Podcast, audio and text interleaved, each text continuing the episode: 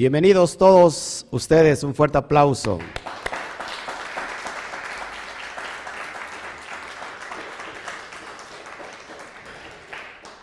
Si ese aplauso fue para la comunidad, está muy bien. Si este aplauso fue para la comunidad mundial, está muy bien, pero vamos a levantar una fuerte ovación para el Eterno.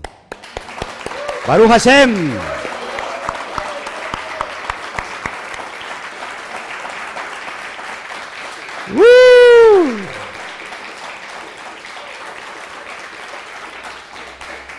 Saludamos a todos los que ya se conectaron en Facebook, YouTube. Gracias por estar con nosotros. La verdad les amamos, les abrazamos a distancias. Un fuerte a, la cuenta 3, 1, 2, 3. Un fuerte Shabbat Shalom. Abrazos.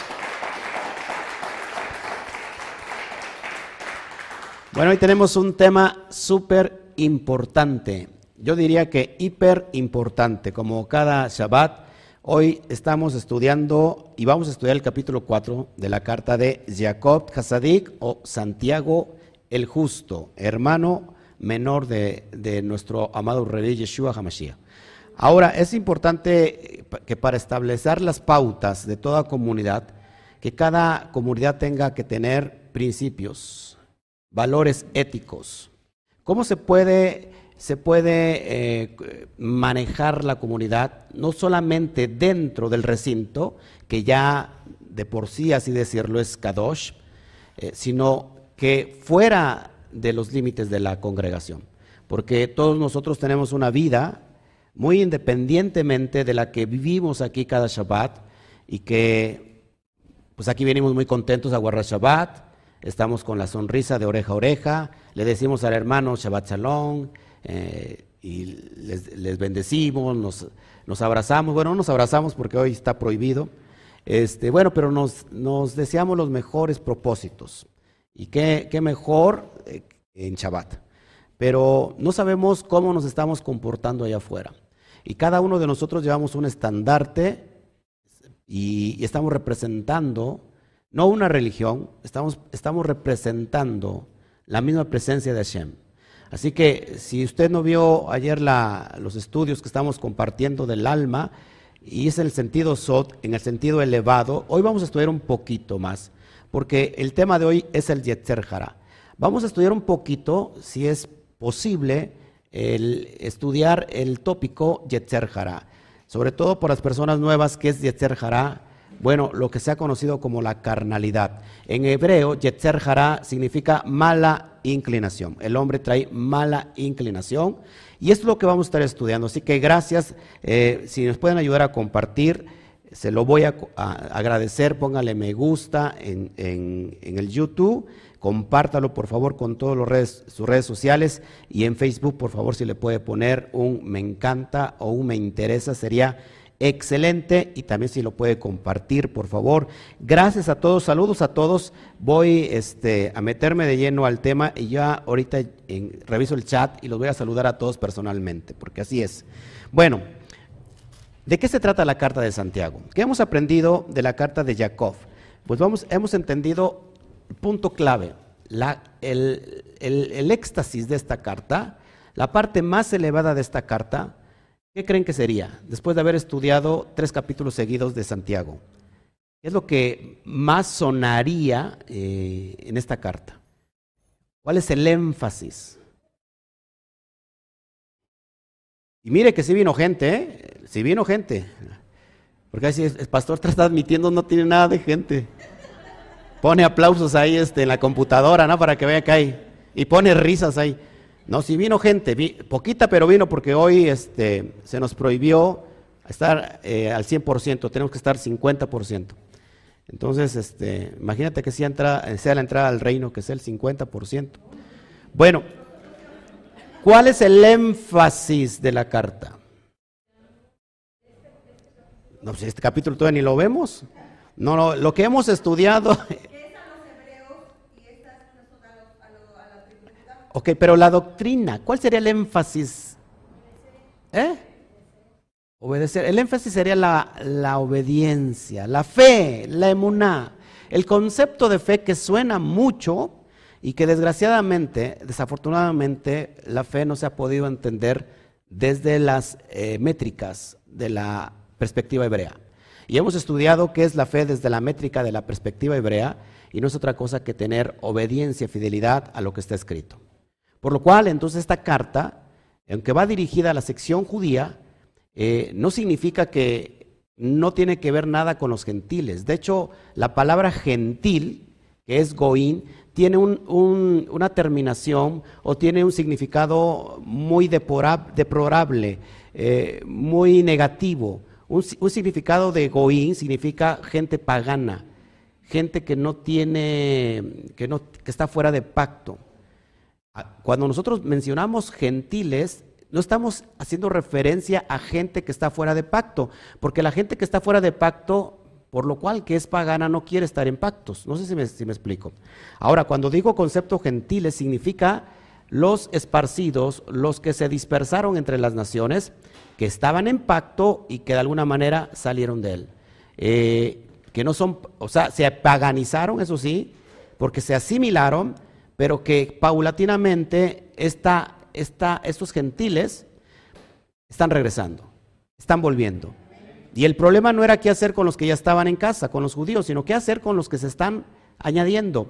¿Para quién es escrita esta carta? No solamente para las diez tribus perdidas, sino para las doce tribus, ojo, no que están en Judea, no que están en Jerusalén, sino que están en la dispersión. ¿Qué es la dispersión? Los que están esparcidos entre todas las naciones que componían en ese momento el primer siglo. Es decir, el Asia Menor, lo que es, eh, lo que es Alejandría, lo que es Egipto, toda, toda esa zona eh, es lo que comprendía el mundo en ese tiempo y en ese momento. Por eso es bien, importante que cuando nosotros tratamos de interpretar la Torah, tenemos que hacerlo desde la perspectiva histórica para poder entenderle. Porque eh, cuando dice Juan 3:16, porque de tal manera a Dios amó, perdón, el eterno al mundo que dio a su Hijo unigénito. ¿Cuál es la cosmovisión de en ese momento de mundo? El mundo comprendido eran 70 naciones. Y era lo que se movía alrededor de Jerusalén. ¿Y por qué al mundo? ¿Por qué al mundo? Porque hoy vamos, vamos a hablar precisamente de todo lo contrario, de los, de los que, ¿cómo se llama? De la amistad con el mundo. Los que están amistad, eh, en amistad con el mundo están enemistados con el eterno. Entonces, ¿cuál es la perspectiva de mundo? Mundo significa, en ese momento, los que estaban dispersos. ¿Y quién estaba disperso? Todo Israel. No solamente las diez tribus, sino las doce tribus. Porque había comunidades judías, había eh, ¿cómo se? sinagogas, que de hecho la palabra sinagoga no es hebrea, la palabra sinagoga es, eh, eh, griega y significa conjunto de gentes o reunión o comunidad. Entonces, había sinagogas en todas las partes eh, alrededor de lo que es Israel, lo que es Jerusalén. Ahora bien, porque la dispersión inició, no sol, inicia, ojo aquí, no solamente inicia con, con los tiempos de Pablo, ya en el tiempo de Mashiach, es más, antes de Mashiach, antes de Cristo, antes del tiempo de la era común, había ya sinagogas en el exilio. ¿Todos aquí? Por eso es muy importante entender esto. Ahora, esta sección, aunque va dirigida al pueblo judío, es, es en particular a, no solamente al pueblo judío, perdón, sino a todos los que están dispersos. Y todos los que están dispersos tienen que estar bajo esa misma cosmovisión de creencia. Y, la, y lo que nos une fuertemente es la fe. Y la fe ya la entendimos. Y la fe no es otra cosa que la obediencia.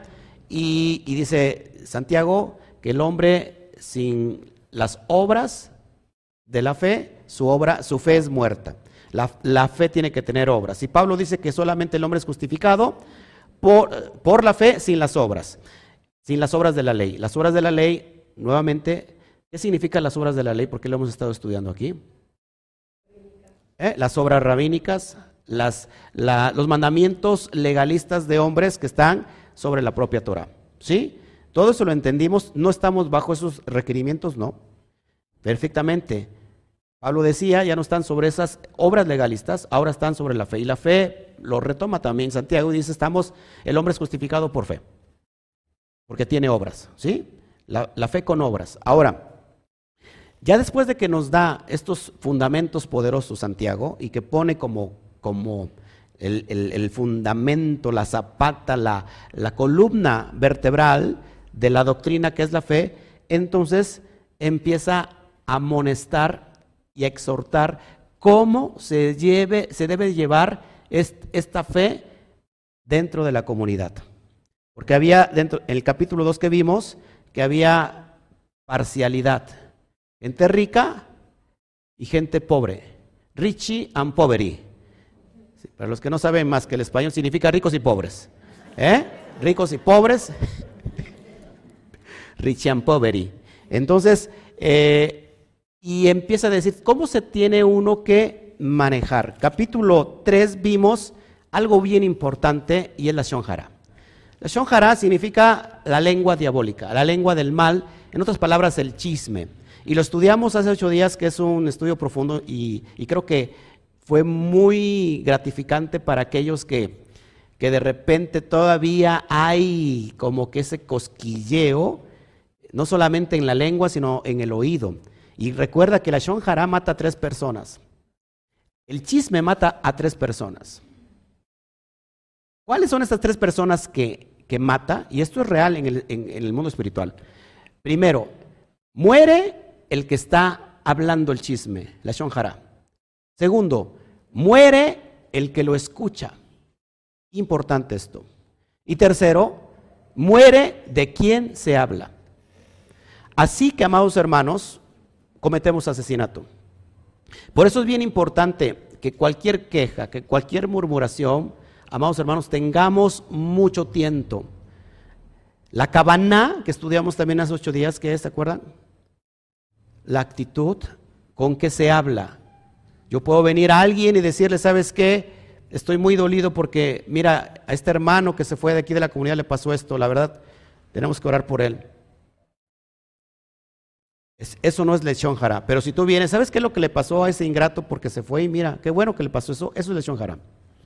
Amados hermanos, tengamos mucho cuidado que podamos dominar este pequeño órgano que estoy usando ahorita para comunicarme, para expresarme, y que de él mana ya sea la vida o la muerte. Porque en, la lengua está el poder de la vida y de la muerte. Ahora, pregúntate por qué a veces no tenemos prosperidad en ciertas áreas. Podemos estar haciendo todo, guardar el Shabbat, guardar las misbot, estar eh, amando quizás al prójimo, estudiando la Torah, eh, estudiando las porashot, pero si nosotros no dominamos la lengua, tenemos un grave problema, porque atraemos consecuencias, ¿ok? Y el capítulo 4 que vamos a ver ahora, que le he llamado Yetzer Hará, ¿de dónde viene esa raíz de que la lengua sea tan floja? ¿De dónde viene esa raíz de este mal que nos lleva a hacer lo que no queremos hacer? Y que hay una ley, decía Pablo, en mis miembros, que te lo vamos a estudiar eso, y es lo que vamos a ver a continuación, así que saca tu, tu Brit y estudiemos, por favor, capítulo 4 de Jacob. El título o subtítulo es la amistad con el mundo. Yo le he puesto el Yeter Jara. Vamos a ver por qué la comunidad tiene que estar fuertemente en el mundo espiritual. Si la comunidad no está fuerte en el mundo espiritual, se la va a comer el Satán. Ojo, ¿eh? porque estamos en tiempos muy difíciles. Y es lo que vamos a ver verso 1. Dice así. Pregunta Santiago, pregunta Jacob, ¿de dónde vienen las guerras y los pleitos entre vosotros? ¿No es de vuestras pasiones las cuales combaten en vuestros miembros? ¿Dónde están las pasiones? ¿Dónde están las guerras? En los miembros. Punto básico del término nefesh, nefesh que significa alma, pero esta alma es la terrenal, la más baja, donde estriba los cinco sentidos. Aunque tenemos contacto con el mundo exterior, donde están los instintos. Cuando usted escucha la palabra instinto, ¿en qué piensa? En un animal. Porque el animalito se mueve por instintos. Así que Nefesh es el alma animal. Es la persona que se mueve solamente por instintos, igual que un animal. ¿Están mal los instintos? No, sino que hay que saber cómo usar los instintos, porque hay un instinto de supervivencia, el cual te indica no vayas por ahí, no camines en, en la orilla de una pendiente, porque, y menos cuando está lloviendo y está resbaloso, ¿por qué? Porque tienes, puedes caerte. Sin embargo, si tú no haces caso a este instinto que te está advirtiendo de muerte, pues vas a morir. La idea aquí, que todo en nosotros funciona para tener un perfecto equilibrio. Diga conmigo, perfecto equilibrio. Cuando hay perfecto equilibrio, entonces estamos llevando a cabo el propósito. Fíjense, entonces, ¿dónde vienen las pasiones? Según Santiago y según la Torah, de nuestros miembros. Y vamos a, leer Romanos 6, por favor no lo traigo, sino que acompáñame por favor y vamos a estar estudiando un poquito esto en perspectiva para que podamos entender que Pablo hace todo un tratado sobre, sobre el Yetzer Así que vamos a Romanos, vamos a leer todo el capítulo 6 de Romanos, por favor y vamos a ir entendiendo. Este no lo traigo aquí en pantalla, vamos a, vamos a, estudiarlo. Dice así, ¿cómo se llama el subtítulo que tienes ahí en tu Biblia? Muertos al pecado. Otra traducción podría decir muertos al Yetzer Jara. ¿Qué pues diremos? Verso 1. perseveraremos en el pecado para que la gracia abunde. Punto número uno. Cuando dice Pablo, ya no estamos bajo la ley, estamos bajo la gracia. ¿Qué es esta gracia? La gracia, el don inmerecido de poder hacer teshuva, de poder regresar, de, de, poder tener arrepentimiento, de poder obedecer lo que está escrito. Esa es la gracia, la gracia que nos otorga Hashem por medio de su Torah. La Torah da libertad, no da esclavitud. La ley suena muy feo, de hecho, el término ley en el hebreo no existe. Ley se traduce del término griego nomos. A ver si me sigue. Y nomos no siempre significa lo mismo en el texto del Nuevo Testamento. Al menos hay cuatro interpretaciones para nomos. Nomos como ley, ley del pecado, nomos como obras de la ley, nomos como tradiciones de los hombres, nomos como la ley del eterno. No siempre dice lo mismo. Y por eso Pablo lo aclara y dice, ¿qué pues entonces? Si estamos bajo la gracia, entonces ¿seguiremos pecando? Y Pablo lo contesta, en ninguna manera. Número uno, ¿qué es pecado? Pecado es transgredir la ley. Primera de Juan 3:4 dice, porque el pecado es transgresión a la ley.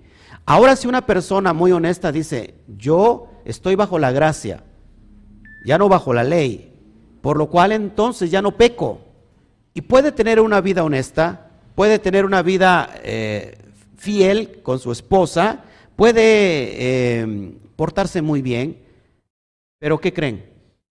De todos modos sigue pecando, porque el pecado es transgresión a la ley.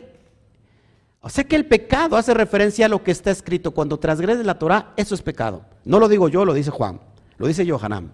Y Pablo dice, en ninguna manera, porque los que hemos muerto al pecado, al Yetzer Hará, ¿cómo viviremos aún en él? ¿Qué es el nacer de nuevo? ¿Qué es el nuevo nacimiento? ¿Qué es la doctrina que, que, de alguna manera, voy a bajarle aquí a mí este, si no, me, me están escribiendo y ahorita no, no atiendo. No atiendo, bueno, más que al, si el Eterno me hablara, ¿verdad? ¿Ok? ¿Todos aquí? ¿Qué dije? ¿Dónde estábamos? El nuevo nacer. ¿Qué, ¿Qué, implica el nuevo nacer? El nuevo nacer es que tu alma, que tu esencia, llamada Neshama, salga de los procesos de la contaminación de la carne. Es decir, que el hombre, después de Adán, tiene que ver con la caída del hombre, el hombre se sujetó al físico. Y el físico, el cuerpo, es como un dueño, como un amo absoluto de él. Por lo cual, esa alma, esa esencia del hombre vive qué? Esclavizada. Y obedece y hace todo lo que el cuerpo le dice. Ese no era el propósito. El propósito es que la esencia del, hombre, que es el alma, la Neshama, viniera a habitar un cuerpo, pero que aún en ese cuerpo tuviera el propósito de manifestar la gloria de Hashem en la tierra. Es el nacer de nuevo, que esa alma rompe la fuente, rompe el cascarón y ahora se posesiona arriba del cuerpo, de la carnalidad. Ahora el alma tiene que dar, ojo aquí, tiene que dar órdenes a su cuerpo. El cuerpo, que es ahí donde están los miembros, donde está el Yeter Hará, el cuerpo quiere ir siempre al pecado. La inclinación al mal, hacer siempre lo malo, lo malo, lo malo. Entonces, ¿por qué el Eterno nos dio el cuerpo? Porque tú y yo tenemos el libre albedrío. El potencial que está en nosotros es para poder, antes de gobernar cualquier cosa externa, el hombre se tiene que gobernar a sí mismo. Y dice Pablo, ¿ya naciste de nuevo? ¿Ya has muerto al Yeter Hará? ¿Cómo pecarás otra vez? O sea, ¿cómo volverás a ser esclavo de ese que te estaba martirizando y que te estaba llevando a la muerte? ¿Dónde están los vicios? donde están las pasiones, donde están los excesos, donde está la gula, donde está todo lo malo. Tú puedes ver a un joven lleno de vida, matándose diariamente a través de la droga o el alcohol. ¿Y cómo es posible que un líquido o un pequeño cigarrillo de droga lo esté consumiendo? ¿Por qué? Porque está siendo esclavo completamente del cuerpo. Ojo aquí, el cuerpo tiende a morir, mas no el alma. El hombre inferior o el hombre superior, el hombre interno, la esencia del hombre es la Neshama. Para eso estamos estudiando estos, esos talleres que estamos dando los viernes para poder entender estos conceptos. Y por supuesto Pablo sabía de esto. Pablo sabía de esto que te estoy hablando, solamente que dentro de la perspectiva cristiana, pues no lo, no lo conocíamos. ¿Por qué? Porque esto está muy alejado. Sigo, ¿no sabéis que todos los que hemos sido bautizados, sumergidos en, en Yeshua, hemos sido sumergidos en su muerte? Porque somos sepultados juntamente con Él para muerte por el bautismo, a fin de que como el Mashiach resucitó de entre los muertos por la gloria del Padre, así también nosotros andemos en vida nueva. La resurrección antes de ser literal, tiene que ser en el alma. ¿Cuándo resucita el hombre? Cuando se desprende del cuerpo, cuando se desprende del, dominio del yeser jara de la carnalidad. ¿Todos aquí? Una persona quiere decir que entonces que ha sido libre, esa persona nunca vuelve a tomar alcohol más. ¿Por qué? Porque ahora su hombre interior domina a su propio cuerpo, a la propia, a la propia tendencia al mal. Porque si fuimos plantados juntamente con Él en semejanza, ojo aquí, de su muerte, así también lo seremos en la de su resurrección. Sabiendo esto, que nuestro viejo hombre, nuestro viejo hombre, fue crucificado juntamente con Él. ¿Qué significa esto? ¿Cuál es el viejo hombre? Dirá, una, dirá, aquí una esposa divorciada, mi, mi difunto, ¿no? Mi ex. No, ¿qué es el viejo hombre? Ese hombre que estaba lleno de vicios ese hombre que solamente, ese hombre es el Nefesh. El alma animal. Ese, ¿qué creen? Fue crucificado. ¿Cuándo? Con el Mashiach. El ego. El ego fue crucificado. ¿Sí? Ya no vivo yo. Más vive Mashiach en mí. ¿Todos aquí? Seguido, sigo diciendo. siete, porque el que ha muerto ha sido justificado del pecado. Exactamente, ¿por qué? El que muere ya es justificado de la transgresión a la ley. Porque el que pecaba era, era el hombre viejo, el hombre que estaba pegado siempre a la inclinación del mal. Ahora hay un hombre nuevo, la Neshama, el nivel más alto, al menos en, en la dimensión tierra. Sigo. Y si morimos con Mashiach, creemos que también viviremos con él, sabiendo que el Mashiach, habiendo resucitado de los muertos, ya no muere. La muerte no se enseñorea de él. Así también nosotros es una alusión, es una analogía, es un mashal a nuestra propia alma. Una vez que nosotros hemos muerto y hemos resucitado, ya ese hombre viejo no tiene poder absoluto sobre mí. Yo puedo, yo puedo, yo puedo de alguna manera poner el ejemplo, que la tentación es como ese hombre viejo que se quiere volver a manifestar. Ahora, la tentación no es pecado, sino cuando caes en la tentación. No sé si me explico. ¿Todos aquí tenemos pensamientos malos? Sáquense todos fuera porque son paganos. Eh. Me hablo solamente a la cámara entonces. No todos tenemos pensamientos malos, todos. La idea es qué hacemos con ese pensamiento. ¿Qué haces con ese pensamiento? ¿Lo dejas que se anide o lo desechas? Antes teníamos el poder de desecharlo, no, porque vivíamos encapsulados. No sé si me explico. Ahora que nosotros vivimos en un sentido eh, elevado, digo algunos entre comillas, pero ese es el, esa es la meta, el propósito, de que vivamos en un nivel tan elevado que ahora puede haber tentación, pero tú dominas la tentación. Sigo diciendo. ¿En qué me quedé? Verso 10, porque cuando, en cuanto murió, al pecado murió una vez por todas, mas en cuanto vive, para Hashem vive. Una persona que está muerta, siempre lo digo, muerto al Yeter Jara. Ponemos a alguien muerto aquí, pasa una muchacha con minifalda, ¿qué hace el muerto?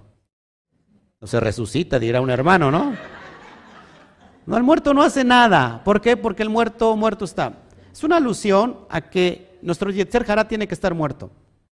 Pero si tú, siendo hombre o siendo mujer, porque te da el caso, vas caminando y de repente encuentras una muchacha o un muchacho que estás y tú volteas, estás dando pie a que reviva lo que estaba muerto.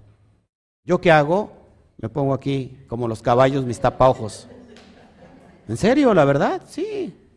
En serio, esto es, esto es real. Estoy dominándome. Porque antes se decía el taco de ojo.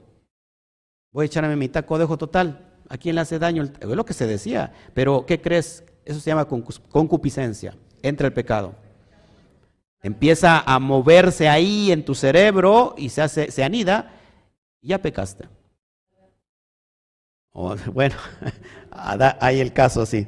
Así también nosotros, vosotros considerados muertos al pecado, pero vivos para, para el eterno en Yeshua HaMashiach, nuestro, nuestro Señor, nuestro eh, Rabí. No reine pues el pecado en vuestro cuerpo mortal, de modo que, la que, la, que lo obedezcáis en sus concupiscencias. Ojo aquí. ¿Te acuerdas? Entonces, de la vista, dicen muchos, nace el amor, ¿no? Y es verdad. De la vista te enamoras. Es la concupiscencia. Verso 13. Ni tampoco presenten vuestros miembros. Ojo aquí. Esto es bien importante, amados hermanos. Ni tampoco presenten vuestros miembros al pecado como instrumentos de iniquidad ¿Qué es la palabra iniquidad? En el griego es anomía. Y anomío significa sin ley. O sea que cuando nosotros presentamos nuestros cuerpos, nuestros, nuestros miembros a la iniquidad, es para transgredir la ley. Masturbación, el sexo ilícito, eh, lo que pueden ver tus ojos en el Internet, eh, la pornografía, eh, ¿qué más? Tus manos, ¿qué hacen? O sea, todo eso, cuando tú vas haciendo eso, estás delinquiendo para tu propio cuerpo. Estás haciendo morir a tu propio cuerpo. Y es importante eso, porque eso se llama iniquidad. Y dice, no presenten vuestros miembros. Acuérdense que nadie, nadie entrará a la presencia si no es con manos santas. Las manos tienen que ver con adoración. Las manos, ojo aquí, las manos tienen que ver con obras. ¿Está escuchando? Sigo. Ocho. No que ocho, si voy en el trece, ¿no? Ni tampoco presentéis vuestros miembros al pecado como instrumentos de iniquidad, sino presentaos, ojo acá, vosotros mismos a Shem como vivos entre los muertos y vuestros miembros al Eterno como instrumentos de justicia. Que tus miembros ahora se conviertan en miembros de justicia. Que seas un sádic. ¿Qué es un sádic? Un justo. Un justo. ¿Qué es un justo? Alguien que observa la, la Torah, alguien que obedece la ley. Ahora estas, estos miembros que servían al pecado, no los uses más para el pecado, sino úsalo ahora para exaltar al Eterno. el mejor corbán, ¿qué es corbán? El mejor sacrificio del hombre es entregarse todo por completo al Eterno. Corbán tiene que ver con la, con la esencia en el hebreo de acercarse, aunque se traduce como sacrificio, pero corbán tiene que ver con acercarse.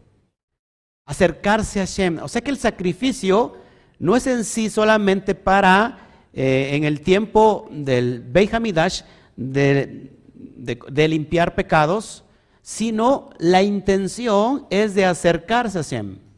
¿Todos aquí? No nos podemos acercar al Eterno con los miembros contaminados. La mejor corbán, el mejor sacrificio es usted mismo. Por eso el hombre, el hombre se forma, fíjate, aquí lo tengo y, eso lo iba a tratar ayer, a ver si lo tengo todavía aquí. No, pues ya no lo tengo. Bueno, pero el hombre forma Yud Kei Bat Kei. 26. Yud, la cabeza, Hei, el tronco superior, los brazos, Bab, el tronco, y intermedio, y Hei, el tronco inferior. Forma el hombre 26. El hombre en su genética, en su ADN, forma 26 también. Hagamos al hombre conforme a nuestra imagen y semejanza. Bereshit o Génesis 1, 26. O sea, esto nos hace alusión, amados hermanos, que tenemos que presentarnos al Eterno nosotros mismos, como un sacrificio vivo. Porque el pecado no se enseñorará de vosotros, pues no estás bajo la ley, sino bajo la gracia. ¿Sí? Ya estamos bajo esa gracia donde quedamos libres y podemos guardar absolutamente la Torah. ¿Qué pues pecaremos porque no estamos bajo la ley, sino bajo la gracia? Nuevamente Pablo dice, en ninguna manera. ¿No sabéis que si os sometéis a alguien como esclavos para obedecerle, sois esclavos de aquel a quien obedecéis, sea del pecado para muerte o sea de la obediencia para justicia? Fijemos en qué estamos obedeciendo. Adán tenía todo. Se le había dado un intelecto, un coeficiente intelectual altísimo. Los coeficientes más altos que se han estudiado en la historia son de más de 200 y tantos en el coeficiente. Son hombres muy elevados. Pero Adán, imagínate la capacidad que tenía, estaba en un estado profético y perdió todo eso. ¿Cuándo perdió? Cuando desobedeció. Por lo cual entonces su, esa alma emigró, esa, esa neshama emigró y se encapsuló en un cuerpo físico. De la neshama al nefesh. Bajó, cayó. ¿Y el propósito es quedarnos ahí? No, el propósito es elevarnos nuevamente. Por eso, Ganeden, o el, el, ¿cómo se llama? El paraíso se fue dado por misericordia. Pero ahora en esta dimensión ya no es por misericordia, ahora es por mérito. Ahora por mérito el hombre se eleva. Tenemos el ejemplo en el Mashiach. ¿Todos aquí? Pero gracias al Eterno que aunque erais esclavos del pecado, erais, habéis obedecido de corazón aquella forma de doctrina a la cual fuisteis entregados. Y, libertad, y libertados del pecado venís a ser siervos de la justicia. Hablo como humano por vuestra humana debilidad, así como para iniquidad. Eh, presentéis vuestros miembros para servir a la inmundicia y a la iniquidad. Así ahora, para santificación, presentad vuestros miembros para servir a la justicia. No solamente es el corazón, no solamente la mente, sino es todo tu cuerpo. Ahora tu cuerpo es tu esclavo. Ahora tu cuerpo es tu esclavo. Mm. Ya me voy. ¿En qué me quedé? 21. 20. Porque cuando erais esclavos, pues eso ya lo dije. 21 pero ¿qué fruto tenéis de aquellas cosas de las cuales ahora os avergonzáis? Porque el fin de ellas es muerte. Mas ahora que habéis sido libertados del pecado, ojo, y hechos siervos de, Elohim, tenéis por vuestro fruto la santificación y como fin la vida eterna. El Olam Baet. Antes del Olam Baet, el Olam Abba. Porque la paga del pecado es muerte. Malada diva del Eterno vida eterna en Yeshua HaMashiach, nuestro Adón. Ojo aquí. El alma es eterna. El alma es eterna. El estuche es pasajero. Fíjate en qué empeñas más, en el estuche o en lo eterno.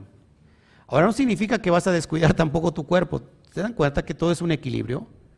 Ahora tú tienes el poder de hacer ticún, de hacer reparar, de hacer reparación en tu vida, quitar los malos hábitos, para que tu cuerpo también se beneficie ahora de eso.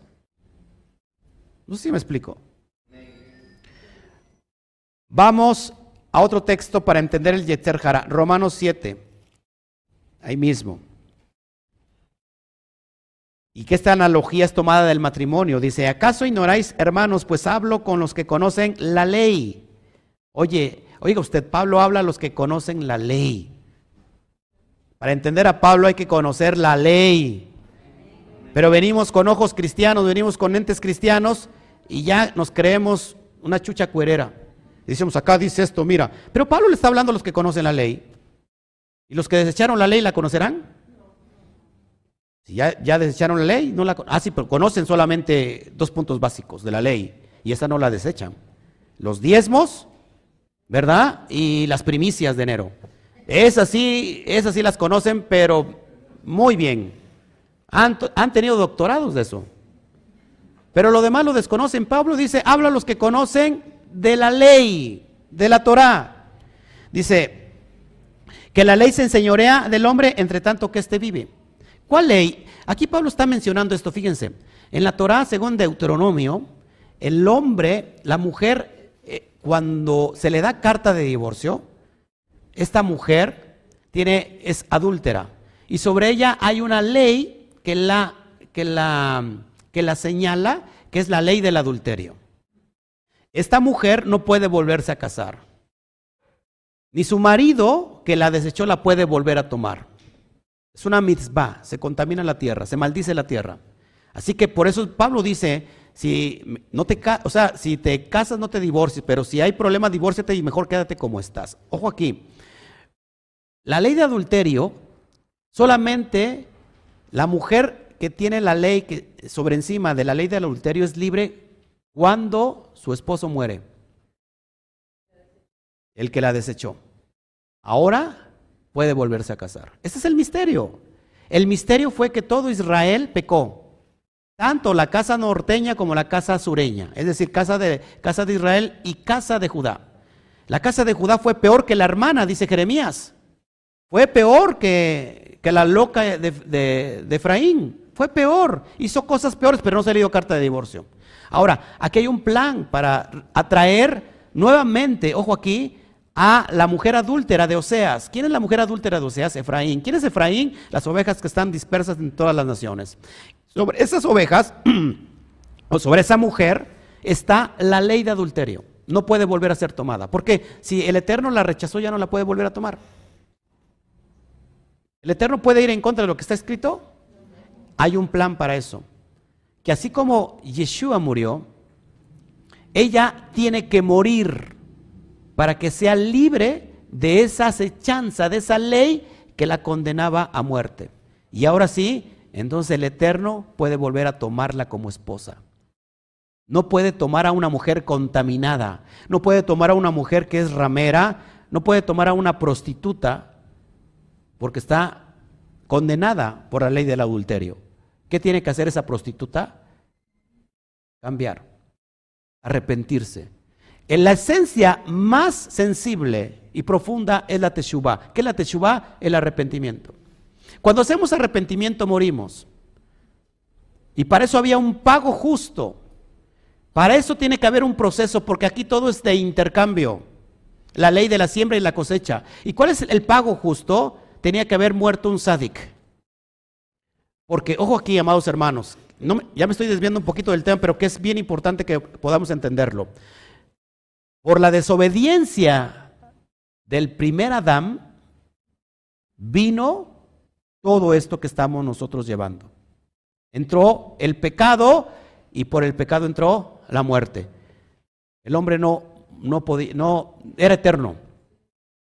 Ahora, ¿cuál es el ticún? Presten mucha atención porque de esto se basa todo lo que queremos. ¿Cuál es el ticún? ¿Cuál es la reparación? Reparar lo que el primer hombre hizo mal. Vino entonces el postrer hombre, el postrer Adam, Yeshua HaMashiach, y vino a reparar lo que el primero había hecho mal. ¿Qué hizo mal el primero? Desobedeció y por eso entró el pecado y la muerte. ¿Qué vino el postrer Adán? A reparar, a obedecer completamente la Torah y esa sangre sirve para salvar a toda su generación. Ese es el proceso que tenemos ahora. Ahora significa, dice Pablo, entonces, ¿podrás seguir siendo adúltera? No. No sé si me explico. Cuando comparamos los méritos del Mashiach y que debe de estar en nosotros, porque la gente dice, yo ya no tengo que hacer nada porque ya lo hizo todo el Mashiach. Esa es una falacia. Tienes que hacer todo lo que hizo el Mashiach. Es decir, si una mujer, si una mujer que está adúltera regresa a Osea por ella, ¿y qué encuentra Osea? ¿Qué encuentra el profeta Oseas? Que ya tiene un precio. ¿Por qué? Porque ahora es esclava. ¿Y qué, qué tiene que hacer Osea? Pagar para volverla a tener. ¿Cuál es el precio que paga la, la remisión o la redención? La sangre. Pero después de haber adquirido el profeta Oseas nuevamente a su esposa, a su mujer, ¿esta volverá a ser prostituta? ¿Volverá a ser ramera? No. Queda libre y ahora entonces tiene que comportarse como, como debe. Si nosotros creemos que solamente por los méritos del Mashiach nosotros somos libres, sí, está muy bien. Pero significa que también nosotros tenemos que andar por ese camino. Por eso dijo, síganme, Tomen su cruz, sígueme. El camino es ancho, lleva a la perdición, pero el camino angosto lleva a la salvación y cada vez se angosta más. No sé si me explico. Que los méritos del Mashiach, que es un ejemplo para que tú y yo lo pongamos por obra. Si no, Pablo dijera, nadie puede llegar a la estatura del Mashiach. Nadie puede llegar a la estatura del Mashiach. ¿O sí? Sí, Pablo lo dice, hasta que lleguemos a la estatura del varón perfecto. ¿Te das cuenta? Por eso es bien importante, amados hermanos. Sigo leyendo. Me brinco el verso 6. Pero ahora estamos libres de la ley por haber muerto por aquella en que estábamos sujetos, de modo que sirvamos bajo el régimen del nuevo espíritu y no bajo el régimen de la letra. ¿Por qué el régimen de la letra? Y cuando ve a alguien que no conoce la ley, dice, mira, aquí está clarísimo. Ya no estamos bajo el régimen de la letra del Antiguo Testamento. Gloria a Dios, aleluya. ¿Eh? Es que acá dice, claro. Acá dice, dice, miren, ¿eh? ya no estamos, ya no bajo el régimen viejo de la letra. Gloria a Dios, aleluya. Saquen por favor eh, sus diezmos porque vamos a pedir los diezmos. Amados hermanos, habla Pablo a los que conocen la ley. ¿Cuál letra? ¿Cuál es el, el régimen viejo de la letra? El contrato, la que tú va de matrimonio. Pablo está hablando desde el texto del verso 1 al verso 6 y de hecho hace referencia al, a lo que se firma como contrato matrimonial. Ese contrato matrimonial hacía que esa mujer pesara sobre ella esta ley de adulterio. ¿Qué hizo? que se rompió para ser libres. Ese clavó en el madero. El acta de los decretos que nos era contraria. ¿Qué era el acta de los decretos? La ley del adulterio. Ahora, dice Jeremías capítulo 3, me he acordado de ti, Israel, del tiempo del desposorio, cuando andabas en pos de mí en el desierto. Te volveré a traer, me volveré a casar contigo. Es el proceso, pero no tenemos que estar ya contaminados. Dice verso 7, ¿qué pues diremos? ¿La ley es pecado? ¿Qué pues diremos? ¿La ley es pecado? La ley es pecado en ninguna manera. Aquí está hablando de la Torah. Pero yo, yo no conocía el pecado sino por la ley, porque tampoco conociera la codicia si la ley no dijera no codiciaras. Mas el pecado, tomando ocasión por el mandamiento, produjo en mí toda codicia, porque sin la ley el pecado está muerto. Y yo sin ley vivía en un tiempo, pero venido el mandamiento, el pecado revivió y yo morí. Y hablé que el mismo mandamiento que era para vida, a mí resultó para muerte, porque el pecado tomando ocasión por el mandamiento me engañó y por él me mató, de manera que a la ley, a la verdad es santa y el mandamiento santo, justo y bueno. ¿A qué está haciendo referencia Pablo? Un juego de palabras. Está refiriendo a la ley de la carne. Verso 13. Luego pues, luego lo que es bueno vino a ser muerto para mí en ninguna manera, sino por el pecado, para mostrarse pecado, produjo en mí la muerte por medio de lo que es bueno, a fin de que por el mandamiento el pecado llegase a ser sobremanera pecaminoso, porque sabemos que la ley es espiritual, mas yo soy carnal vendido al pecado. Eh, a ver qué más. Y si dice, sigue esto, es bien importante, porque lo que hago, ojo aquí, está mencionando esa ley que está en los miembros, el Yeter Hará. Dice, porque lo que hago no lo entiendo, pues no hago lo que quiero, sino lo que aborrezco, eso hago. Eso es Yeter haciendo alusión que el cuerpo quiere de continuo andar inclinado hacia el mal. Verso 16. Y si lo que no quiero eso hago, apruebo que la ley es buena, de manera que ya no soy yo quien nace aquello, sino el pecado que mora en mí. El pecado que mora en mí. El pecado que mora en mí es el Yetzer Hará. Es el cuerpo, los cinco sentidos, los, la, la, ¿cómo se llama? Los instintos que te hacen llevar, hacer el mal. Ahora, ¿qué significa que tú, que tú controlas tus instintos? ¿Sí? Sigo leyendo. 21. Así que, así que queriendo yo hacer el bien, hallo esta ley que el mal está en mí. ¿Cómo te das cuenta que estás en Yeter? Por la Torah, por la ley de la Torah. La ley de la Torah te manifiesta la ley del pecado. Si no existiera Torah, ¿cómo sabríamos que estuviéramos en pecado? No sé si me explico.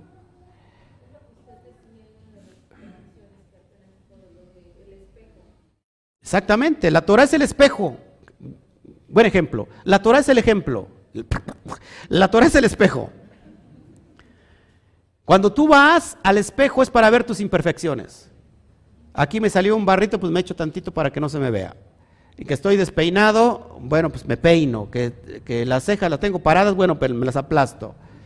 Es para componer tus imperfecciones. La Torah te muestra las imperfecciones de tu alma, de las áreas donde estás cayendo en pecado. Y no solamente te muestra tu, persona, sino te muestra tu, la parte de atrás, lo que nosotros dejamos de ver. Y también te lo puede mostrar al revés. Porque la, la Torah le escudriña todo.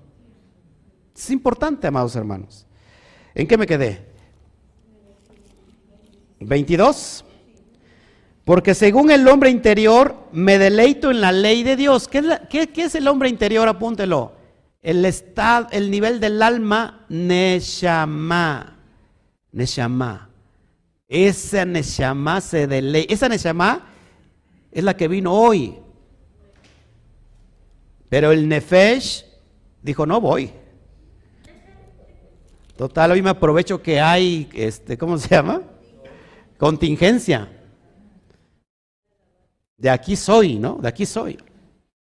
Ese es Nefesh. Pero el hombre interior que se deleita con la Torah es la Neshama. ¿Cuándo nos íbamos a, cuando estuvimos lejos de esto, ¿cuándo nos íbamos a interesar en esto? Es malo, desechábamos, ¿no? Ahora se dan cuenta en qué parte y en qué área están los del otro lado. Los que no guardan el Shabbat y los que guardan otro día y dicen, y que te llaman a ti judaizante. Eres un judaizante, gloria a Dios, aleluya. Eres, eres un, eres un, ¿cómo se llama? Sabático. Dile, tú eres un lunático. 23. Pero veo otra ley en mis miembros que se revela contra la ley de mi mente. La mente tiene que ver con Eshama, la mente elevada. Ojo aquí, Jacob tiene que ver con talón, pero Israel tiene que ver con la cabeza. La parte más elevada del cuerpo, haciendo alusión la parte más elevada a la Neshama. ¿En qué, en qué nivel vivió Moshe Rabenu? En la Neshama. Mashiach en la Neshama. ¿Podemos llegar a ese nivel? Sí, amados hermanos. Pero veo otra ley mis miembros que se revela contra la ley de mi mente y que me lleva cautivo a la ley de pecado que está en mis miembros. Miserable de mí. ¿Quién me librará de este cuerpo de muerte? Gracias doy a Hashem por Yeshua, a Mashiach, nuestro rabí. Así que yo mismo con la mente sirvo a la ley de Elohim, más con la carne a la, a la ley del pecado. Pablo no estaba diciendo que, es, que era un transgresor de la ley. Pablo está poniendo un ejemplo de quién vamos a servir, pues. ¿Vamos a servir a la ley del eterno o a la ley de la carne? ¿Qué es el Yeter Hará, amados amados? La carnalidad, el ego, lo malo de las personas, lo, cruel, lo, lo, ¿cómo se llama? Lo, lo perverso lo animal. Usted no va a dejar mentir. Cuando le hacen algún daño, pasa por su mente hasta matar a la persona. En el pensamiento. Ese es Yeter Pablo dice, yo tengo, yo también soy, tengo, porque es, es indiscutible, indiscutible no tener Yeter mientras tengamos cuerpo. Mientras tengamos cuerpo tenemos Yeter Ahora la idea no es, no es que que, ya solamente muertos físicamente ya estemos librados, sino que tenemos la oportunidad de doblegar a tu propio cuerpo. ¿No? E, ese pastel que está ahí me está haciendo ojos como de ven a mí, ven a mí, ven a mí. Y si tú no te dominas, eso se convierte en gula.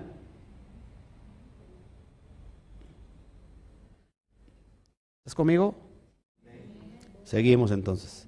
Es es lo que Jacob hace. Por eso es importante que, a lo mejor parece un poquito largo y apenas voy en el, en el versículo 1. Entonces imagínense, pero es para entender esto. Seguimos. ¿Sí quiere aprender o no?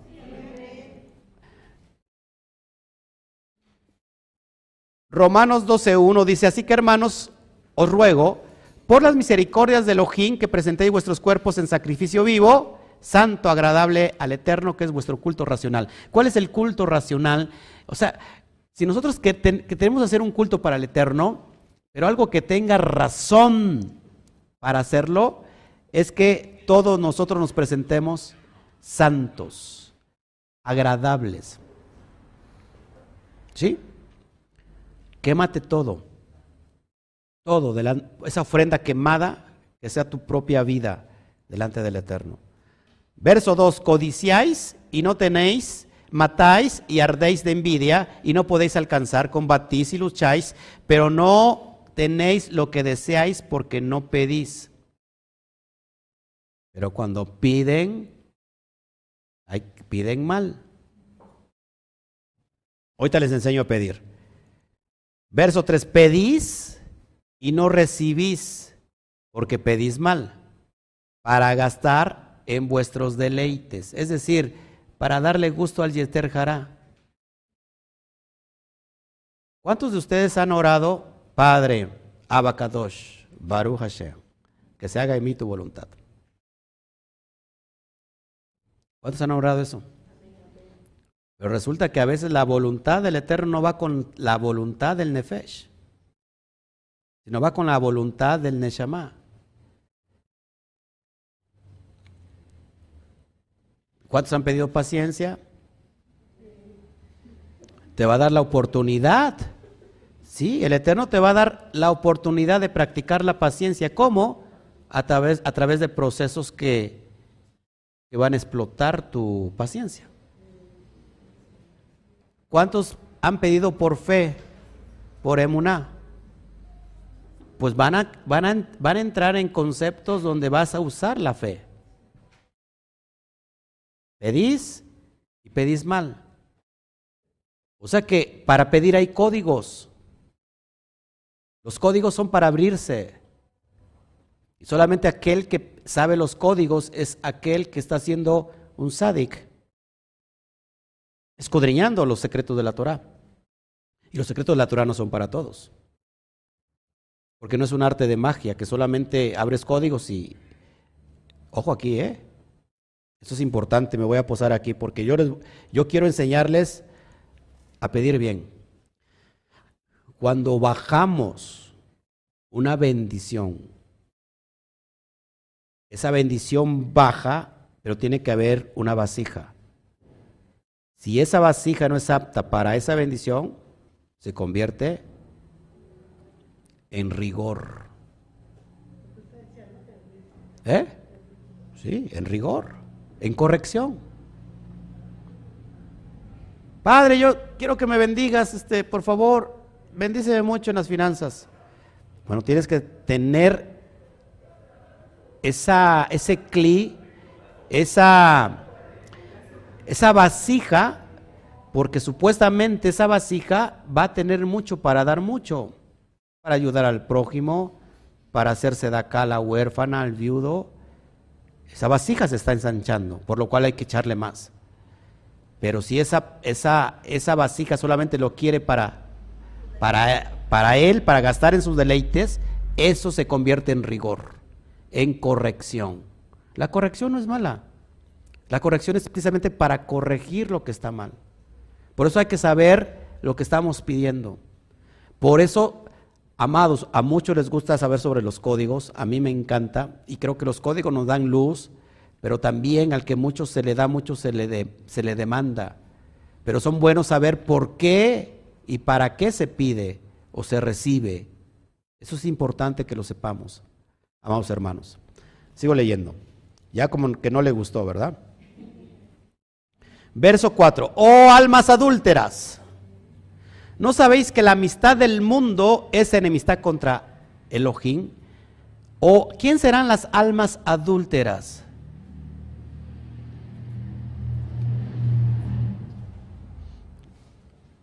Me he echado todo un... ¿Eh?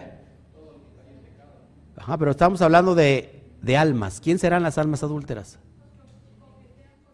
Los que coquetean el alma adúltera es, es, el alma que vive solamente en el nivel nefesh, en el nivel cuerpo, en el nivel de exilio. Ojo, amados hermanos, que en el nivel de exilio está la religión, ¿eh? Una persona puede ser muy religiosa, pero no necesariamente está viviendo en el sentido elevado, sino está viviendo todavía en la religión, en el exilio. La religión también te somete y no deja vivir los conductos de bendición. O almas adúlteras, ¿no sabéis que la amistad del mundo es enemistad contra el eterno? El mundo, lo mundano, es eh, contrario al eterno. Es decir, que no podemos nosotros movernos en el mundo. Sí, Pablo dice, aunque estamos en el mundo, no somos del mundo. Si estamos en el mundo es para un propósito para ser luz en la oscuridad, lumbrera en el camino.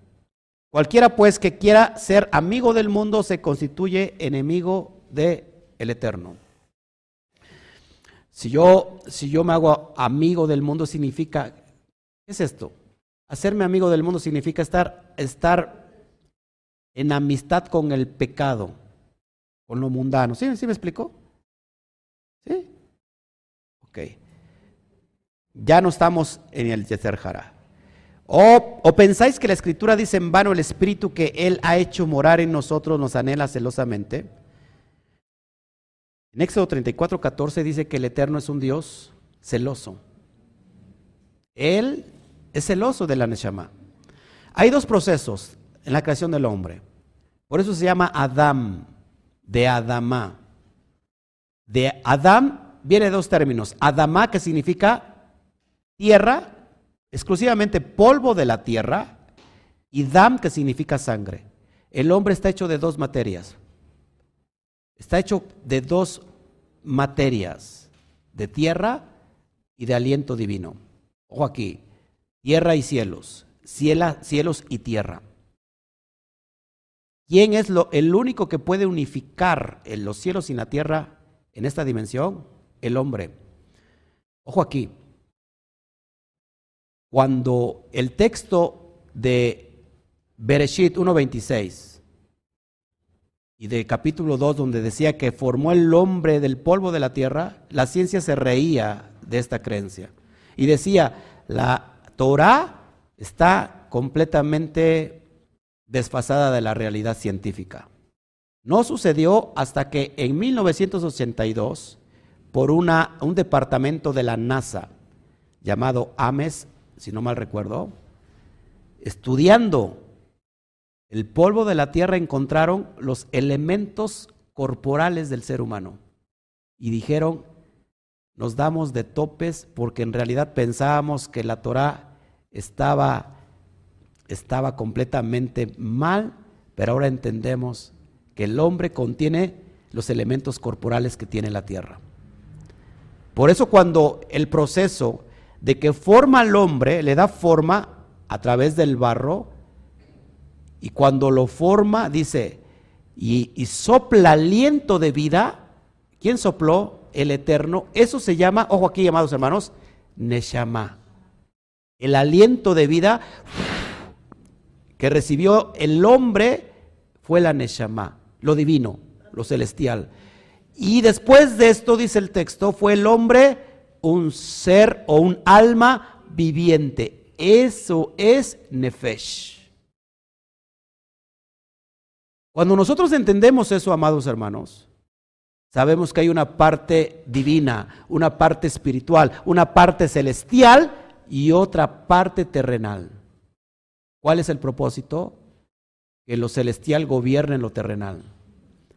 Y que nosotros ahora podamos brillar como el primer Adán, y que nuestra alma brille nuevamente. La manifestación del hombre en la tierra es para manifestar la gloria de los cielos en la tierra. Cuando entienda esos códigos, cuando entienda que inclusive una decisión tomada por Hashem puede cambiar por una Neshama, vas a estar en otro nivel. Cuando entiendas que los malajín están para servir a la Neshama, vas a entender otro nivel. Cuando entiendas que inclusive la materia, las atmósferas, te pueden obedecer, vas a estar en otro nivel. Has entendido entonces la cosmovisión del Eterno que tiene sobre el hombre, de tal manera que lo ha llamado hijo. Hijo, es impresionante. Pero ¿cómo, como resultado, nos hemos desprendido de todo eso porque hemos vivido apegados solo a lo terrenal? Nuestra vida es más terrenal espiritual. ¿Te das cuenta? Ponte a pensar, porque hay algo dentro de ti que sabe que hay algo, hay una esperanza que es eterna. Y que estamos en un proceso, en un paso de tiempo, pero que esto no se acaba aquí. Y que hoy nos han bombardeado por todos lados por lo que estamos viviendo. Lejos de darnos esperanza, nos están dando muerte. El sistema, el mundo, quiere que la Neshama vuelva a ser encerrada en el Defesh. Quiere que vuelva solamente a lo terrenal. Pero ¿sabes qué? Los planes y propósitos de Hashem nadie los los va a parar. Así que ánimo, levántate. Levántate. Y ahora te vamos a hablar un poquito sobre eso en la porción de la tarde. Porque es importante, creo que nos inyectemos de la vacuna, de la vacuna contra la desesperanza, contra la falta de fe. Y no significa que no nos duela nuestros, nuestras amistades y parientes que se han muerto. No significa eso. Pero significa que tenemos que, alguien que nos inyecte de emuna, alguien que nos inyecte de fe, alguien que nos inyecte de creer. Dele un fuerte aplauso al Eterno.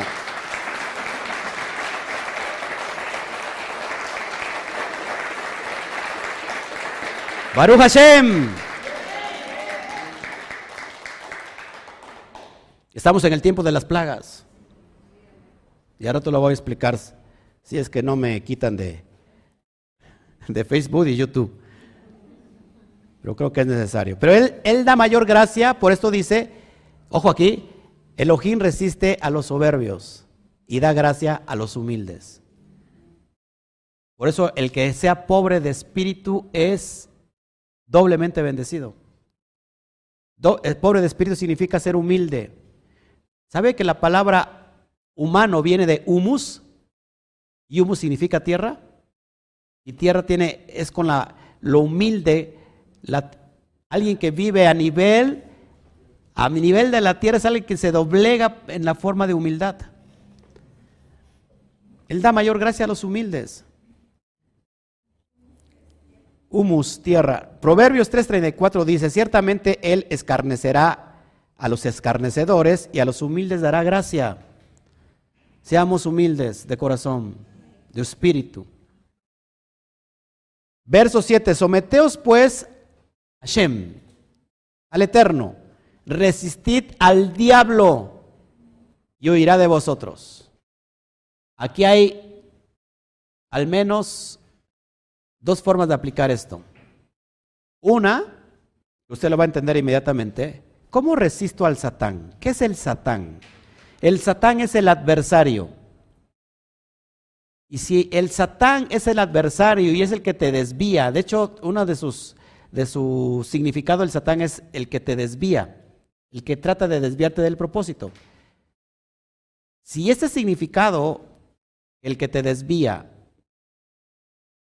si nosotros lo aplicamos al Yezer Hará, el Satán es el Yezer Hará, porque el, el Yezer Hará te desvía, te quiere aniquilar, te quiere llevar a la muerte, ese es el Satán. ¿Cómo resisto al Yeter Hará? Cuando me someto al Eterno.